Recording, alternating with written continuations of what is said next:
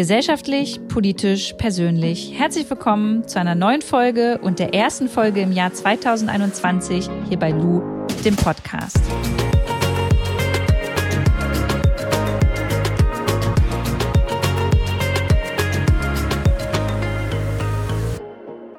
Das Jahr ist heute erst 16 Tage alt und trotzdem ist bei mir schon wieder relativ viel passiert. Unter anderem habe ich letzte Woche auf Instagram über den CDU-Parteivorsitz gesprochen. Da gibt es ja drei Kandidaten, die ähm, sich beworben haben um den Parteivorsitz. Und heute am 16. Januar wird es auch auf dem digitalen Parteitag der CDU entschieden, wer es letztendlich wird. Und ich hatte nun die drei Herren vorgestellt. Das ist zum einen Norbert Röttgen, Armin Laschet und Friedrich Merz. Und in diesem politischen Kontext habe ich jetzt bei der Beschreibung dieser Männer den Begriff alter weißer Cis-Mann benutzt. Und das hat auf meinem Account eine große Lawine ausgelöst. Unter anderem hatte ich ganz, ganz viele Männer auf meinem Account, die mir gar nicht folgen, die eher so dem, ja, konservativen Lager angehören, ähm, die mich als linke Rassistin bezeichnet haben, die gefragt haben, ob ich noch alle Tassen im Schrank habe, warum ich jetzt nach der Hautfarbe gehe, dass ich eine äh, linksgrün versüffte Tusse bin, ähm, wo mich generell auch mal interessieren würde, wie, wie definiert man eigentlich, dass Lou jetzt linksgrün versifft ist. Aber das sei mal dahingestellt, das kann man noch mal in einer anderen Folge äh, besprechen. Auf jeden Fall war ich jetzt eine Rassistin, weil ich diesen Begriff benutzt habe. Vielleicht muss ich, bevor wir in die Podcast-Folge einsteigen, wirklich nochmal erklären, was ich damit eigentlich gemeint habe. Denn fair enough, ich muss an dieser Stelle sagen, das hätte ich vielleicht nochmal weiter ausfüllen müssen. Denn es gibt ja viele Menschen, die können mit diesem Begriff nichts anfangen und denken sich, boah, was hat Luda vielleicht für eine Kacke gelabert? Für mich bedeutet alter weißer Cis-Mann, ja, ist quasi ein, eine Beschreibung eines gesellschaftspolitischen Konstrukts. Ähm, die CDU ist ja eine Volkspartei, die sagt, sie bildet die Mitte der Gesellschaft ab. Und ich bin der Meinung, unsere Gesellschaft, die entwickelt sich gerade momentan sehr schnell weiter. Wir denken anders, wir handeln anders.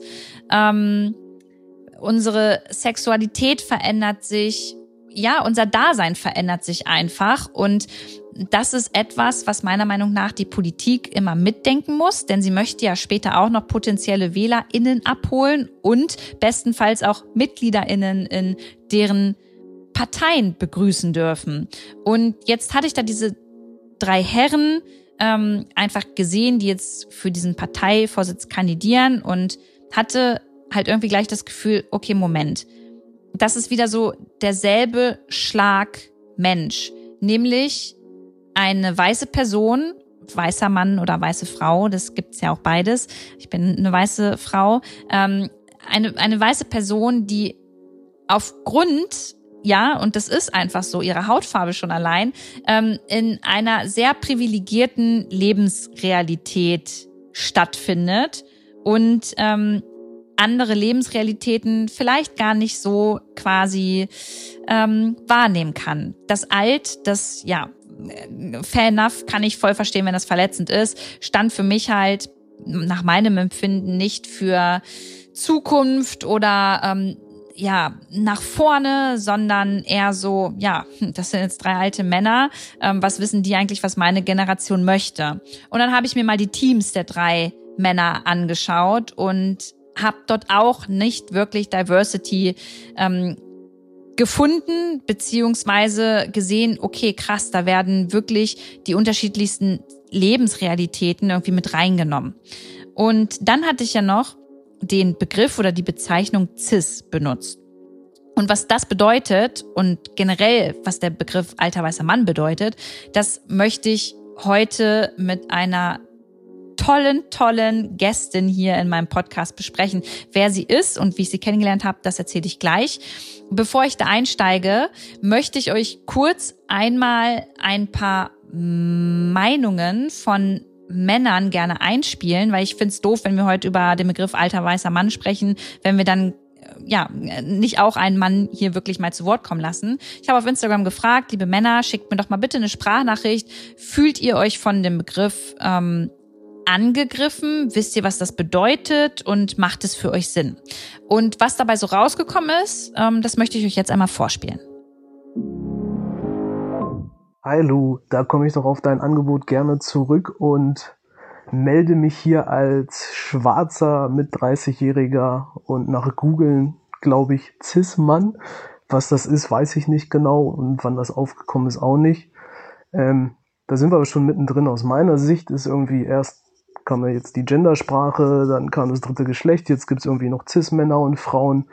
Ähm, das schreit für mich alles nach First World Problems. Also wenn das die Probleme sind, die wir haben, ich glaube, dann geht's uns allen gut. Und ein Stück weit finde ich es auch scheinheilig, diese ganzen Debatten, weil im Endeffekt ist mir kackegal, wie der Politiker oder die Politikerin aussieht. Wichtig ist für mich die Inhalte und dass die Themen, wofür sie stehen. Und da wäre es mir eigentlich am liebsten, wenn alle Parteien, weil alle haben irgendwie positive Absichten und positives Feld der Expertise, zusammenkommen und eher zusammenarbeiten, als wenn dann immer nur Stempel oder Labels verteilt werden, wie alter weißer Zismann, wie die Nazis, wie die Linken, wie die Ökos, sondern jeder hat irgendwo ein Stück weit was zusammen. Und Hallo Lu, ich folge jetzt mal deinem Aufruf zum Thema alter weißer Zismann. Ähm, ich muss sagen, ich fühle mich als Mann dazu jetzt überhaupt nicht irgendwie angegriffen oder beleidigt oder ähnliches, denn es ist ja durchaus ein Begriff, der ja natürlich auf eine Person zutreffen kann. Mich hat es jetzt nur gewundert, dass du diesen Begriff in dem Zusammenhang benutzt, denn bei den drei Herren, vielleicht liege ich auch falsch, aber stand dieses Thema jetzt nie zur Debatte. Denn ja, also dementsprechend, ich weiß nicht, vielleicht wolltest du auch einfach nur bewusst ein bisschen anecken und gerade so eine, so eine Diskussion auslösen. Aber ja, wie gesagt, da fand ich es ein bisschen unpassend, denn irgendwie das Alter, die Hautfarbe und das Geschlecht sollten ja gerade eben nicht Punkte sein, die man irgendwo benutzt, um jemanden vielleicht zu provozieren oder ähnliches. Fand ich deshalb ein bisschen, naja, unpassend. Trotzdem jetzt auch nicht weiter tragisch oder finde ich, sollte man auch nicht weiter überdramatisieren. Viele Grüße. Zum Thema Cis-Mann. Ich musste erstmal nachsehen, was das überhaupt für ein Begriff ist. Vorher noch nie gehört. Äh, dementsprechend fühle ich mich auch nicht angegriffen. Ja, kann ich gar nicht. Also auch jetzt, wo ich weiß, was es ist, nicht. Ich meine, es beschreibt im Prinzip nur das, wie es ist. Hm. Also, ich bin männlich, ich bin 30 Jahre alt und wenn ich diesen Begriff höre, dann fühle ich mich nicht angegriffen. Was daran liegt, dass ich das Buch von Sophie Passmann gelesen habe und weiß, was damit gemeint ist. Wenn ich das nicht wüsste und den Begriff einfach so irgendwo lesen würde, dann würde ich vielleicht auch denken, dass der vielleicht ähm, beleidigend gemeint sein könnte. Ähm, für mich ist das einfach nur ein Begriff für das Patriarchat und ähm, keine Beleidigung an Personen, die männlich oder alt sind und ich fühle mich jetzt auch nicht schlecht dabei. Ich kann mir aber vorstellen, dass wenn man sich halt nicht damit befasst oder das einfach nicht weiß, ähm, dass man diese Gefühle eventuell hat. Und ähm, wenn man solche Wörter benutzt oder ähm, dann könnte man ja einfach zuschreiben, was gemeint ist, damit das jeder versteht. Ich weiß ehrlich gesagt nicht, was der Begriff alter weißer Zismann bedeutet. Ist mir aber auch egal, weil ich mich äh, von Begriffen nicht angegriffen fühle oder beleidigt fühle oder so. Absolut nicht. Ich bin zwar nicht alt, aber trotzdem ein weißer Cis-Mann. Und ähm, ich glaube, man fühlt sich von dem Begriff nur so lange angegriffen, ähm, bis man sich das erste Mal mit seinen Privilegien auseinandersetzt. Und spätestens dann, glaube ich, kann man den Begriff auch nachvollziehen. Und ähm, es ist ja nun am Ende auch einfach so, dass man als weißer Cis-Mann privilegiert ist. Und man kann die Privilegien, Privilegien glaube ich, einfach am besten nutzen, um halt ähm, einen Ausgleich oder eine Gleichstellung in der Gesellschaft zu erreichen. Ich glaube, jetzt sind wir gut vorbereitet, damit ich euch Maria vorstellen kann und wir dann in die Folge starten. Maria Popov ist Redakteurin und Moderatorin bei dem YouTube-Kanal Auf Klo und sie setzt sich super krass für das Thema Feminismus ein. Ich habe sie kennengelernt ähm, bei einem Dreh. Da ging es um das Thema Frauenquote tatsächlich. Und da hat sie mir mit ihren Aussagen auch nochmal voll die Augen geöffnet und ich konnte mich dadurch auch nochmal so voll so ein bisschen ähm, weiterentwickeln und hatte nochmal ganz neue ähm, ja, Denkanstöße mit nach Hause genommen und ich finde, dass sie die richtige Person ist, um heute mal über das Thema zu sprechen. Deswegen, Maria, freue ich mich, dass du da bist und würde ganz gerne zuerst einmal von dir wissen, warum fühlen sich denn jetzt eigentlich Männer, beziehungsweise ja auch, also generell Menschen von diesem Begriff alter weißer Cis-Mann oft so getriggert, beziehungsweise angegriffen? Also die Aneinanderreihung alter, weißer, cis, Mann sind so viele Wörter und die meisten davon sind Privilegien. Also Weißsein ist ein Riesenprivileg in unserer Gesellschaft. Auf der ganzen Welt ist Weißsein ein Riesenprivileg. Männlich sein ist ein Privileg, weil man damit meistens eine Machtposition zugeschrieben bekommt. Als Mann wird man als stark oder so ne, gelesen oder in so, äh, wenn wir wenn wir zum Beispiel über den Gender Pay Gap reden, wird einfach direkt davon ausgegangen, dass man irgendwie mehr drauf hat und der Lebenslauf irgendwie mehr wert ist oder so. Und cis ist auch ein Privileg. Cis bedeutet nämlich, dass man sich mit dem Geschlecht, das einem bei der Geburt zugewiesen wurde, identifiziert. Bedeutet also für dich und mich ja auch, wir sind nicht trans, wir sind cis. Und das ist auch ein Vorteil. Das ist äh, etwas, was uns einige Türen öffnet oder das Leben erleichtert. Einfach nur, weil es uns eben nicht diese Türen verschließt. Und das ist bei den Privilegien nämlich der Fall. Kannst du in dem Zusammenhang vielleicht noch mal ganz kurz erklären, was trans bedeutet? Gerne, ja klar. Trans bedeutet, dass man sich nicht mit dem Geschlecht, das einem bei der Geburt zugewiesen wurde, identifiziert. Also als wir beide auf die Welt gekommen sind, haben die Ärzte gesagt, oder vorher schon haben sie den Ultraschall angeguckt und alle haben gefragt, na, was wird's denn, Mädchen und ein Junge? Und dann sagen Ärzte, was es wird. Oder die Frauenärztin sagt das zum Beispiel. Ne? Dann sagen alle, aha, es ist ein Mädchen. Aber im Laufe des Lebens lernt man dazu. Manche Menschen merken schon ganz früh, nee, das mit dem Geschlecht, das Leute mir sagen, das, das stimmt einfach nicht. Manche merken das erst später, weil man auch erstmal wachsen muss und manchmal bringt es die Pubertät auf. Manche merken das erst mit 40, dass sie sich mit diesem Geschlecht nicht identifizieren und dann zum Beispiel ähm, sich als Mann fühlen, obwohl die Eltern gesagt haben, du bist ein Mädchen. So, das bedeutet trans. Und das bedeutet ja gleichzeitig, wie du schon gesagt hast, dass man natürlich in einer Situation steckt oder in einer Lebensrealität, die für ganz viele andere Menschen ja gar nicht stattfindet und ja, deshalb vielleicht auch ein bisschen Angst hat, sich da zu outen oder darüber zu sprechen und vielleicht auch Nachteile dann in unserer Gesellschaft erfährt, oder?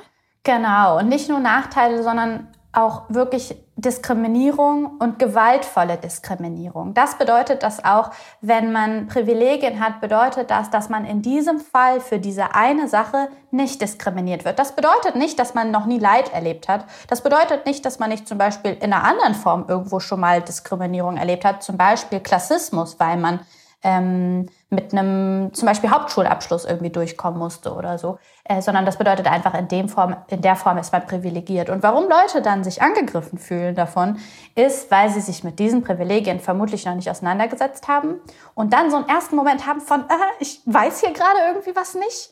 Es hängt damit so eine Konnotation einher. Ich verstehe auch, warum das alt reingeworfene für manche auch so eine Abblockade irgendwie ist, voll in Ordnung ähm, bedeutet einfach, ah shit, ich weiß hier gerade was nicht und es hat irgendwie so ein bisschen einen negativen Beigeschmack und dann erstmal abblocken, statt zu fragen oder statt zu gucken, hm, was ist eigentlich da dran?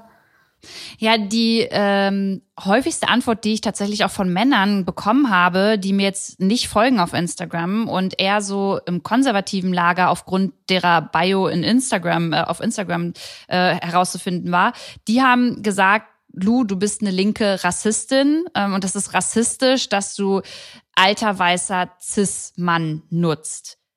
Kann, kann ich überhaupt in der Form rassistisch sein, wenn ich diesen Begriff nutze?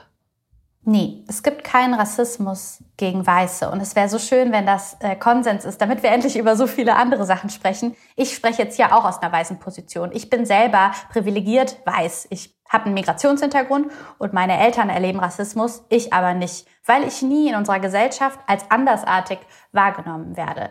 Auch wenn Menschen jetzt reinwerfen, ja, aber was ist denn, wenn du in Namibia bist, dann wirst du vielleicht auch mal Kacke behandelt. Ja, und das ist dann auch Kacke. Und man kann an Ausgrenzung erfahren. Man kann auch irgendwie äh, Beleidigung, Mobbing, wie auch immer erfahren. Aber Rassismus bedeutet Benachteiligung aufgrund der Min als Minderheit anerkannt werden. Das bedeutet Rassismus und Weiße sind nicht in der Minderheit und damit auch nicht strukturell benachteiligt.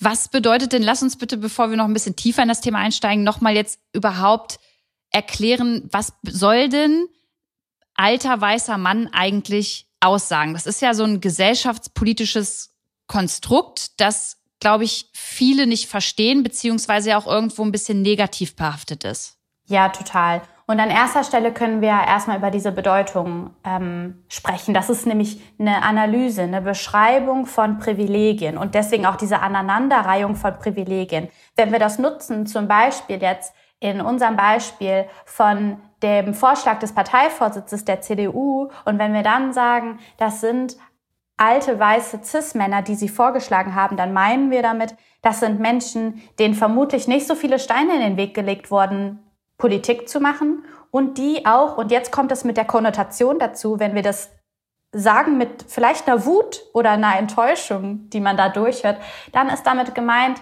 dass das Menschen sind, die diese Privilegien nicht durchdacht haben. Und auch, es ist ja nun mal auch so, also schauen wir uns mal den Friedrich an, den März, dann ist es auch so, dass diese Privilegien nicht durchdacht sind und dass das Menschen sind, die Diskriminierung auch ausüben. Und da kommt dann nämlich diese Wut oder der Frust mit einher. Es gibt alte, weiße Cis-Männer, wenn wir jetzt mal nur den Begriff nehmen, die ganz sehr wohl ihre Privilegien durchdacht haben. Schauen wir uns mal so einen Sascha Lobo zum Beispiel an. Der ist älter als 30. Der ist weiß. Der ist ein Cis-Mann und der hat das gecheckt. So, es gibt Männer, die haben diese Privilegien gehört und nehmen die an und versuchen dann auch danach eben diskriminierungssensibel zu handeln. Und das wünschen wir uns ja eben gerade bei PolitikerInnen, die doch die Interessen aller, und so sagt das ja eben gerade auch so eine Union, vertreten wollen. Mhm.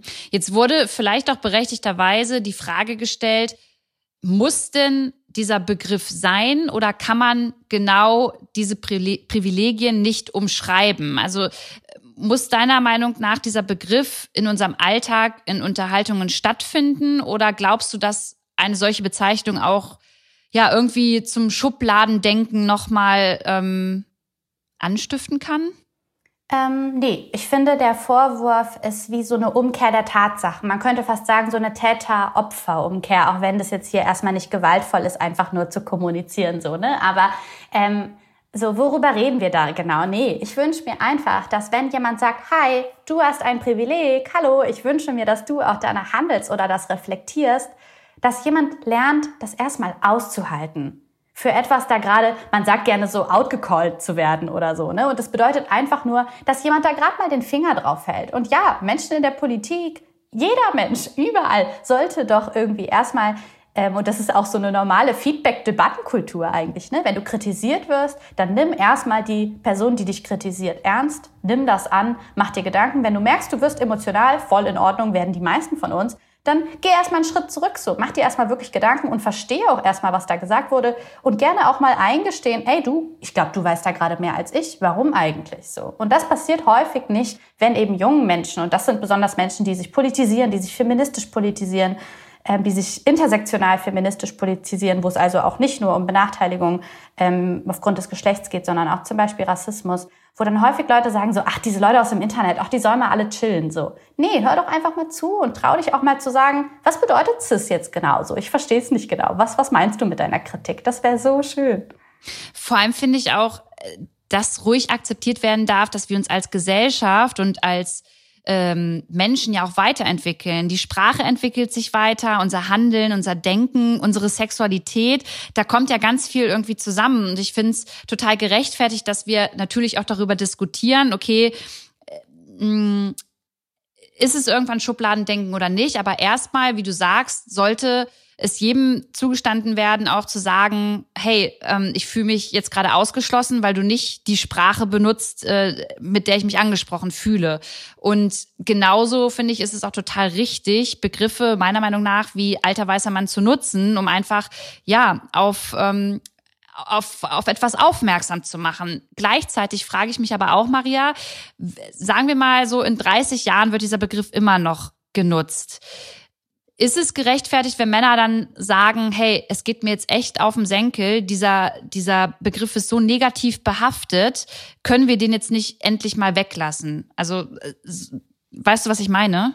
Ich glaube, die Frage stellt sich gar nicht, wenn Leute lernen, das auszuhalten, ihre Privilegien zu checken. Also dann ist da dran nichts Negatives. Ich habe das Gefühl, mhm ähm, zum Beispiel jetzt Männer fühlen sich dann angegriffen, wenn sie diesen Begriff noch abblocken. Warum? So einfach, wenn man seine Privilegien durchgecheckt hat, dann lernt man, dass das halt eine Tatsache einfach ist und dann kann man auch antworten darauf. Nämlich mit sowas wie, äh, ah, oh ja, diesen Begriff habe ich letztens mal gegoogelt. Ich weiß jetzt, was das heißt. Ja, es stimmt. Ich bin ein alter weißer Cis-Mann. Aber ey, du, weißt du was? Ich will gar nicht danach handeln. Ich möchte auch andere Menschen, die diskriminiert werden, mitdenken. Kannst du mir dabei helfen, zum Beispiel? Wäre so eine coole Antwort. Ich habe leider bisher so wenig Menschen ge ge getroffen, die das schaffen. Aber es gibt genug Menschen und ich habe auch schon viele getroffen, die das schaffen. Ähm, genau, einfach ein offenes Gespräch dafür zu führen, ähm, wäre total super.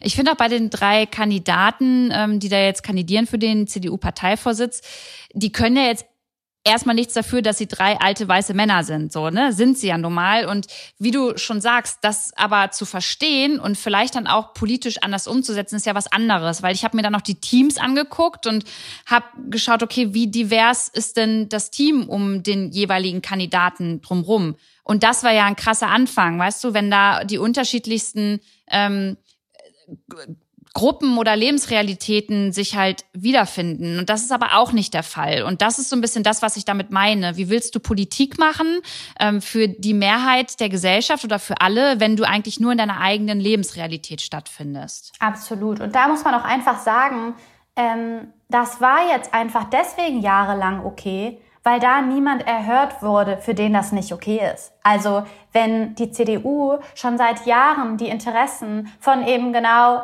weißen Männern unter anderem oder halt irgendwie einer konservativen Lebenseinstellung äh, repräsentieren, dann hat da bisher halt niemand nachgekräht wenn irgendwie in einem Riesenunternehmen bisher nur weiße Vorstände waren, nur männliche weiße Vorstände waren, hat bisher niemand der Hahn gekräht. Das heißt aber nicht, dass das jetzt hunderte Jahre okay war, sondern dass es zum Beispiel Social Media noch nicht gab und deswegen noch nicht Minderheiten auch mal erhört wurden. Und das wollen wir doch eigentlich, dass Menschen in der Demokratie und in der Meinungsfreiheit die Möglichkeit haben, die zu äußern und damit auch was zu verändern. Und das wäre mega toll, wenn sich so ein Team das einfach mal dann zu Herzen nehmen würde, das hören würde und zu überlegen, hm, mache ich denn Politik nur für alte weiße Männer oder habe ich in meinem Team eben nur Menschen, die eben genau zu dieser privilegierteren Gruppe gehören? So.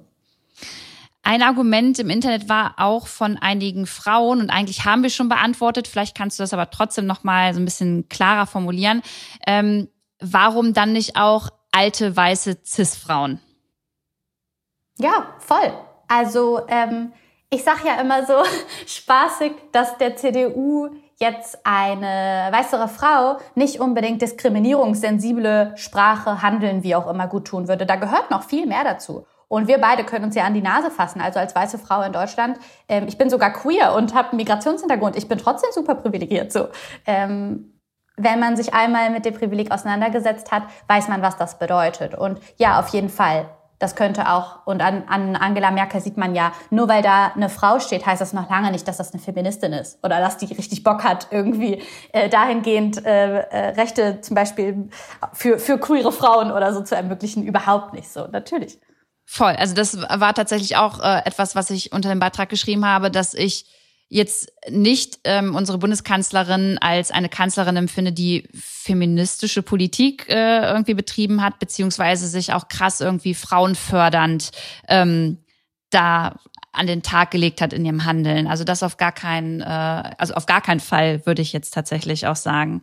Ähm, ich glaube, hier hören jetzt auch einige Männer zu und ich kann mir vorstellen, dass einige Männer vielleicht jetzt zuhören, die sagen, oh, ey, eigentlich geht mir das Thema auf den Keks und ich wollte jetzt nur mal reinhören, ähm, was, was die beiden äh, Frauen jetzt hier so erzählen. Kannst du vielleicht noch mal ganz kurz anreißen, was haben Männer in unserer Gesellschaft für Privilegien? Also woran sollten sie vielleicht denken, wenn sie aus dieser Podcast-Folge rausgehen? Worüber sollte man nachdenken, damit man vielleicht auch anders handelt? Ja, voll.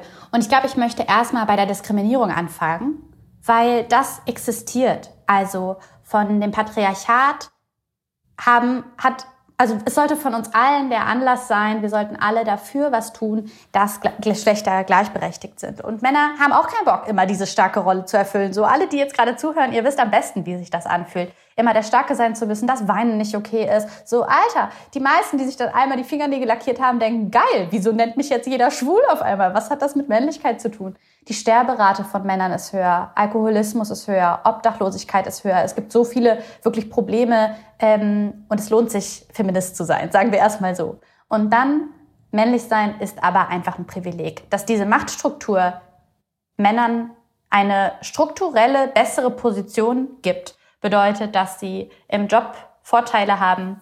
Wir haben immer noch ein Gender Pay Gap, egal ob bereinigt oder nicht, ist einfach so. Ähm, schon allein der Fakt, dass Männer nicht ihr ganzes Leben lang, sobald es dunkel wird, überlegen müssen, wie komme ich nach Hause oder auch wenn sie als äh, etwas furchtloser Mensch irgendwie durchs Leben gegangen sind, nicht von den Eltern andauernd eingetrichtert bekommen, ruf aber an. Guck aber, wo du bleibst. So, ja, dein Bruder darf das, du aber nicht. Schon allein dieses nach Hause gehen, guckt euch mal um, fragt mal die Frauen in eurem Umfeld, wie sie sich fühlen, dass zum Beispiel sexualisierte Gewalt gang und gäbe ist. Wenn du als Frau gelesen wirst in unserer Gesellschaft, hast du einfach schon sexualisierte Gewalt erfahren und das ähm, ist einfach ein Fakt, den kann man gar nicht umdrehen so. Und der macht eben nicht Probleme, die auch Männer erleben, zunichte. Überhaupt nicht. Bitte lasst uns auch darüber reden, so auf jeden Fall. Aber es gibt eben trotzdem diese strukturelle Benachteiligung, einfach nur, weil wir Frauen sind. Hast du denn vielleicht mal so ein, zwei Tipps für Frauen, die vielleicht einen Freund zu Hause haben oder einen Mann oder ähm, einen Kumpel, ähm, mit dem sie genau über dieses Thema reden und die wissen möchten, wie holt man denn jetzt am besten Männer ab, ohne dass sie sich bei diesem Thema mega getriggert fühlen. Wie macht man das? Weil es ist tatsächlich immer noch so, dass sich eben viele getriggert fühlen. Ja, absolut. Ähm, an erster Stelle, bevor ich dann so immer persönliche Stories erzähle, äh, versuche ich immer Menschen zu erklären, ich weiß, Absicht ist was anderes, als wie es ankommt. Also Absicht muss man einfach trennen von tatsächlicher emotionaler Veränderung. Also manchmal fühlen sich Menschen verletzt, auch wenn es eben nicht die Absicht war, von jemandem gerade sexistisch zu sein. Und man kann halt einfach davon ausgehen, dass jeder Typ mal was Sexistisches gemacht hat und auch die meisten Frauen was Sexistisches mal gemacht haben, weil das eben internalisiert ist, weil das eben strukturell ist und uns so schon allein in der Aufteilung von Rosa und Blau halt einfach mitgegeben wurde, so, ne? Und da kann man eben nichts für und deswegen erstmal anzuerkennen, ey, ich weiß, auch wenn du mal was Sexistisches gemacht hast, heißt es nicht, dass das deine Absicht war, aber ich möchte dir gerne eben mitteilen, wie sich das anfühlt, wenn du eben zum Beispiel einen sexistischen Joke machst oder so ähm, und erzähl dir was aus meinem Leben. Also jemandem mitzuteilen, erstmal, ich weiß, es ist nicht deine Absicht, aber es verletzt mich und dann was Persönliches zu erzählen. Äh, wenn man sich das traut, muss man nämlich auch gar nicht immer. Also ich wette, bei dem Partner hat man hoffentlich die Vertrauensbasis oder auch erstmal das Gehör von jemandem. Manchmal ist es der beste Freund, wo man langsam merkt, ey, sorry, aber der hört mir einfach nicht zu. Und ich bin auch immer ein Fan davon, sich dann auch zu sagen, wir dürfen uns auch in Schutz nehmen. Also ich muss meinem Onkel gerade das nicht erklären, wenn er keinen Bock darauf hat. So gerade ich so als Redakteurin ähm, und so im Austausch auch mit unseren Community Manager und die Kommentare beantworten. Natürlich ich selber so auch äh, als öffentliche Person die Nachrichten beantwortet, aber gerade so ähm, jetzt für das Format äh, auf Klo weiß ich, wie es läuft. Manche Menschen sind noch nicht bereit, dazu zu lernen und es, das kann man auch einfach mal stehen lassen. Ich will es nicht akzeptieren und ich glaube, überall ist noch eine Chance so. Aber für manche ist die Zeit vielleicht noch nicht gekommen und dann darf man sich als Mensch, die selber diese Diskriminierung erfährt, auch mal irgendwie in Schutz nehmen und sagen, okay, vielleicht ist hier gerade nicht der Raum, wo ich mich so äh, jetzt so voll reinschmeißen muss, um jemandem das zu erklären. Ja, voll, sehe ich genauso. Vor allem kriege ich immer oft an den Kopf geworfen, Lu, du übertreibst total. Und das wäre auch meine Frage an dich. Ich meine, wir reden ja jetzt die ganze Zeit über Kommunikation und auch über Sprache. Und oft kommt dann irgendwann so der Kommentar, Alter, äh, man kann es auch übertreiben und wo führt das noch hin, wenn wir jetzt, äh, weißt du, von A nach B bis zu Z gehen und alles so mega sensibel und kleinlich sehen. Wie siehst du das? Was hast du da für eine Antwort drauf? Ich antworte darauf, besonders wenn das ein Mensch ist, der meine Diskriminierung gerade nicht nachvollziehen kann. Hey, bitte hör mir doch zu. So, ich habe mich gerade dir geöffnet, um dir was zu erzählen, was mich betrifft. Und zum Beispiel, wenn das Queerfeindlichkeit ist und ich jemandem erzähle, es ist so ein schlimmes Gefühl, mit der Partnerin an der Hand rumzulaufen und jemand spuckt vor einem auf den Boden und guckt dir dabei so richtig starr in die Augen. Da kriege ich jetzt schon wieder Gänsehaut. Und für manche Menschen, die nicht wissen, wie das ist, Und ich habe schon sehr oft erlebt, dass Leute sagen so, ach komm, First World Problem, so, es gibt Schlimmeres. Und ja, es ist so, es gibt Schlimmeres. Aber jemandem, dem ich mich gerade geöffnet habe, um meine Geschichte zu erzählen, sage ich dann gerne, ey du, wenn du als Heteromensch durch die Welt läufst, hast du das wahrscheinlich noch nicht erlebt, was ich erlebt habe. Und ich wünsche mir, dass du gerade irgendwie einfach annehmen kannst, dass ich mich getraut habe, mich dir zu öffnen. So und vielleicht willst du einfach mal zuhören, weil ich habe dich gerade damit nicht angesprochen. Ich wollte dich nicht beleidigen, sondern ich wollte sagen, dass hetero Leute diese Erfahrungen nicht machen, die ich machen musste. Und kannst du nicht einfach nur zuhören und nicken und sagen, boah, mega doof, dass dir das passiert ist so. Du hast ja gerade äh, Queerfeindlichkeit angesprochen. Äh, angesprochen. Kannst du den Begriff auch noch mal erklären? Weil ich glaube, es sind vielleicht einige ZuhörerInnen dabei, ähm, die von dem Begriff noch gar nichts gehört haben. Voll gerne. Diskriminierung aufgrund der Sexualität. In meinem Fall, ich identifiziere mich als queer. Das bedeutet, ich äh, sehe mich unter dem Regenschirm sozusagen der LGBTQ-Plus-Community. Ich bin nicht hetero. Und queer für mich reicht als Begriff, so dass es einfach heißt, ich äh, könnte mich in jedes Geschlecht verlieben. Ich habe gerade eine Freundin. So, das beantwortet für mich schon so die meisten Fragen. Ähm, und Queerfeindlichkeit bedeutet eben Diskriminierung aufgrund dessen. Ich habe zum Beispiel ein anderes Adoptionsrecht. Ich werde, wenn ich mal Kinder bekomme, extra äh, diese Kinder adoptieren müssen, auch wenn ich schon mit meiner Partnerin verheiratet wäre. Sonst würde mir zum Beispiel vor Gericht oder beim Arzt oder so niemals äh, die Türen geöffnet werden, wie jemand, der eben äh, biologisch, genetisch schon irgendwie mit dem Kind ähm, verwandt ist. Ähm, und genau, Diskriminierung einfach im Alltag. Also ich muss mich anders erklären, ich werde irgendwie hetero gelesen und wenn ich dann sage, ich stehe auf Frauen, dann macht jemand große Augen. So, es sind manchmal auch irgendwie so die, die kleinen Dinge, die einem ähm, suggerieren, man gehört halt nicht zur Norm und ist deswegen anders und deswegen marginalisiert, also diskriminiert. Da vielleicht mal eine Frage, Maria, wie reagiert man, ja, reagieren ist jetzt auch wieder doof, wenn ich jetzt mit dir spazieren gehen würde und ich würde dich nicht kennen und wir würden dann auch auf das Thema Freund oder Freundin zu sprechen kommen und du sagst mir dann, du hast eine Freundin. Das ist ja ähm, für mich was ganz Normales und ich weiß dann aber trotzdem nicht, soll ich, soll ich in dem Moment sagen, oh, mega cool oder ist das schon doof, weil es suggeriert, dass es ja irgendwie doch nicht normal ist. Weißt du, was ich meine? Also wie, wie reagiert man denn da drauf, ohne jemanden zu verletzen? Mm, ich glaube, das ist für jeden total unterschiedlich. Also jeder Mensch würde da jetzt auch ganz anders antworten. Ich persönlich würde antworten, ja, eine Antwort sowas wie, boah, mega cool. Je nachdem, wie krass begeistert das ist, würde mich ein bisschen so abschrecken, weil ich denken würde, hä, also findest du es cool, dass ich äh, eine Freundin habe? So, ja, voll, ich auch, ich freue mich auch. Oder findest du es jetzt krass cool, dass ich queer bin? Eigentlich ist das ja nichts Besonderes. So, ich würde jetzt äh, jemand, der jetzt irgendwie mir sagt, so, ich bin hetero, würde ich ja auch nicht sagen, boah, mega cool. So, ne? einfach mal so äh, gesprochen, weil an sich äh, queer zu sein oder generell, sagen wir mal, zu einer Minderheit zu gehören, ist nichts Cooles. So, das bedeutet eher, äh, ich mache eben zum Beispiel Diskriminierungserfahrungen, die du dann zum Beispiel in dem Moment nicht machst oder so.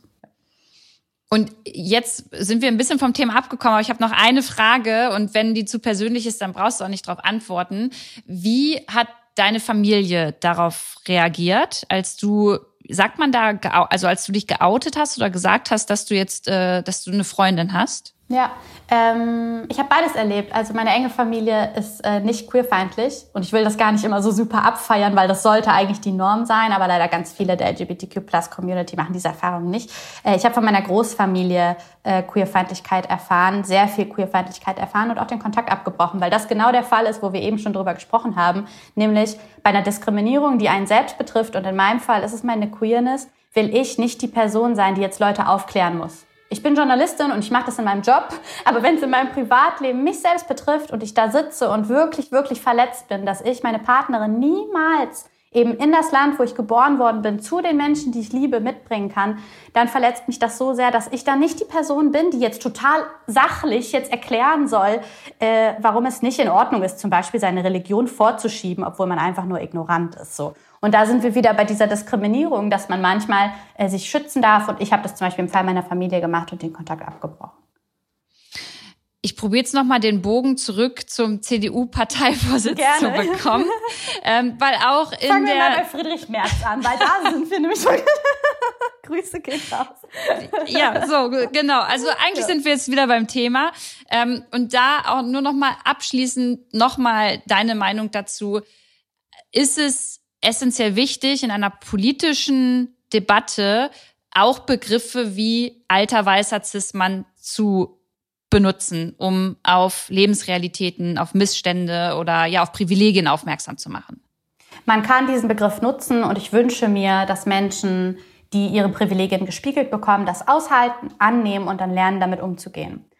Wenn man es smart machen will und merkt, man bewegt sich in einem Raum, wo Menschen das nicht verstehen und man hat die Energie, das anzupassen, dann kann man es auch so umformulieren, dass es keine Aneinanderreihung von Privilegien ist, sondern dass man ausspricht, was man meint und sein Gegenüber mitdenkt. Also wenn ich vor einer Person stehe, wo ich einfach denke, die ist in dem Gebiet noch nicht gebildet, das ist okay so. Ich habe aber eine Möglichkeit, das zu verändern und vielleicht auch gerade das Gehör oder die Empathie von jemandem. Dann bin ich manchmal so smart und formuliere das um. Und dann sage ich zum Beispiel eher, hey, äh, dadurch, dass du ja ein weißer Mann bist, hast du diese Erfahrung ja noch nicht gemacht. Ich mache zum Beispiel als Frau mit Migrationshintergrund die und die Erfahrung. Ähm, was denkst du eigentlich dazu oder so? Ne? Man kann es auch ein bisschen umdrehen.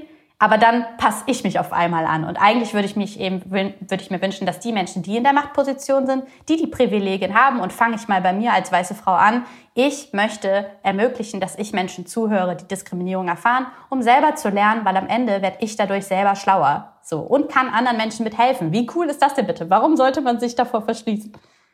Ey, ich finde, damit hast du eigentlich schon meine letzte Frage beantwortet, weil ich wissen wollte, was sollten deiner Meinung nach jetzt äh, Menschen, die hier zugehört haben, mit aus der Podcast-Folge nehmen? Und ich finde, eine Sache ist auf jeden Fall, dass wir alle lernen müssen, und das musste ich jetzt auch äh, erst lernen, zuzuhören, Menschen zuzuhören und auch dann probieren zu verstehen, wenn Menschen sagen, dass sie verletzt sind oder ähm, sie dir was erklären wollen aus ihrer Lebensrealität. Das machen wir viel zu selten und auch im Social-Media-Bereich hören wir einfach nicht mehr einander zu. Und gleichzeitig ähm, ist es aber auch meiner Meinung nach so sau wichtig, auch auf eine bestimmte Art und Weise laut zu sein. Also laut zu sein in dem Sinne, dass man den Mund aufmacht und auch sieht, wenn da ähm, Minderheiten sind oder marginalisierte Gruppen, dass man da einfach hilft und supportet und sagt, ja, ich, ich sehe euch und ich tu, was ich kann, um euch zu supporten.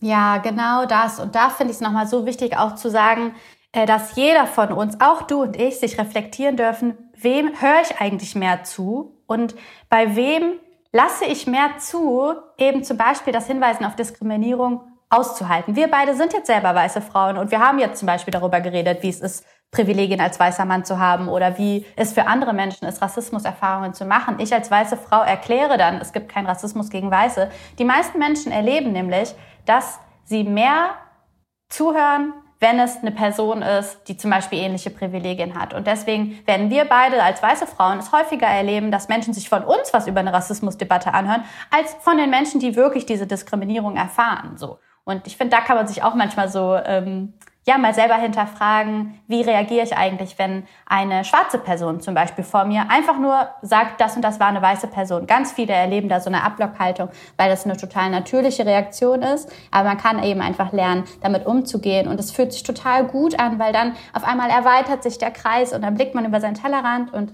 schafft ganz tolle Räume einfach, in denen man erstmal einfach diskriminierungssensibel mit Menschen sprechen kann. Mega wichtiger Punkt. Maria, hast du noch ein, zwei Bücher, die du den Menschen hier empfehlen würdest, wenn sie sich mit Themen wie Diskriminierung, Feminismus äh, auseinandersetzen möchten?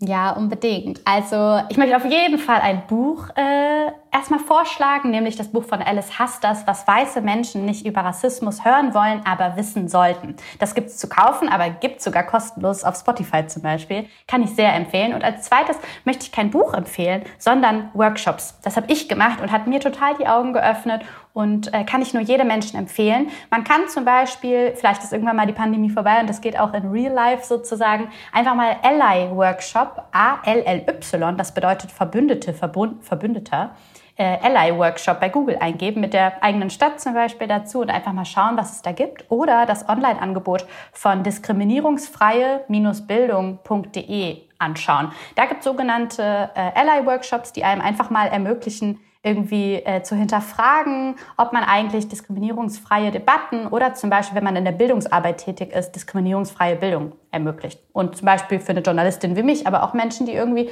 irgendwas mit Pädagogik zu tun haben oder sich einfach mal weiterbilden wollen, ist das super toll und die Menschen sind ganz toll, die dahinter stecken. Cool. Maria, tausend Dank, dass du dir äh, die Zeit genommen hast, mit mir, mit uns darüber zu sprechen. Und ich hoffe, dass wir jetzt doch noch mal vielleicht ein paar mehr Menschen aufklären konnten, was diese Begrifflichkeiten bedeuten. Und äh, vielleicht denken ja auch die ein oder anderen noch mal ein bisschen über ihre Privilegien nach dieser Podcast-Folge nach. Dankeschön. Ja, ich hoffe, wir konnten die Begrifflichkeiten jetzt mal ein bisschen aufdröseln und ich würde mich freuen, wenn ihr die Folge auch ruhig nochmal an Menschen in eurem Umfeld verteilt und auch nochmal weiterschickt und man einfach darüber diskutiert. Und nochmal Leute, es gibt ganz oft kein entweder oder und kein schwarz oder weiß und ähm, es wird immer Dinge geben, bei denen man nicht komplett einer Meinung ist.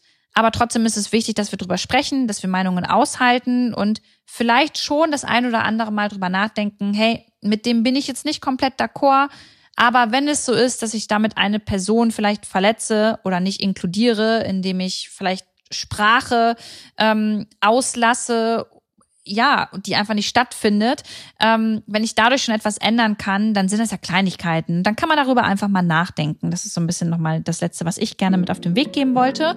Und freue mich, wenn wir uns nächste Woche wiederhören, denn es kommen mega spannende Themen die nächsten Wochen hier bei Lou, dem Podcast. Bis dahin, bleibt mir bitte gesund. Flo, vielen Dank an dich von Schöner Media, ähm, dass du wieder mal diese Folge hier geschnitten hast. Und ja, wir hören uns alle nächstes Mal wieder. Macht's gut.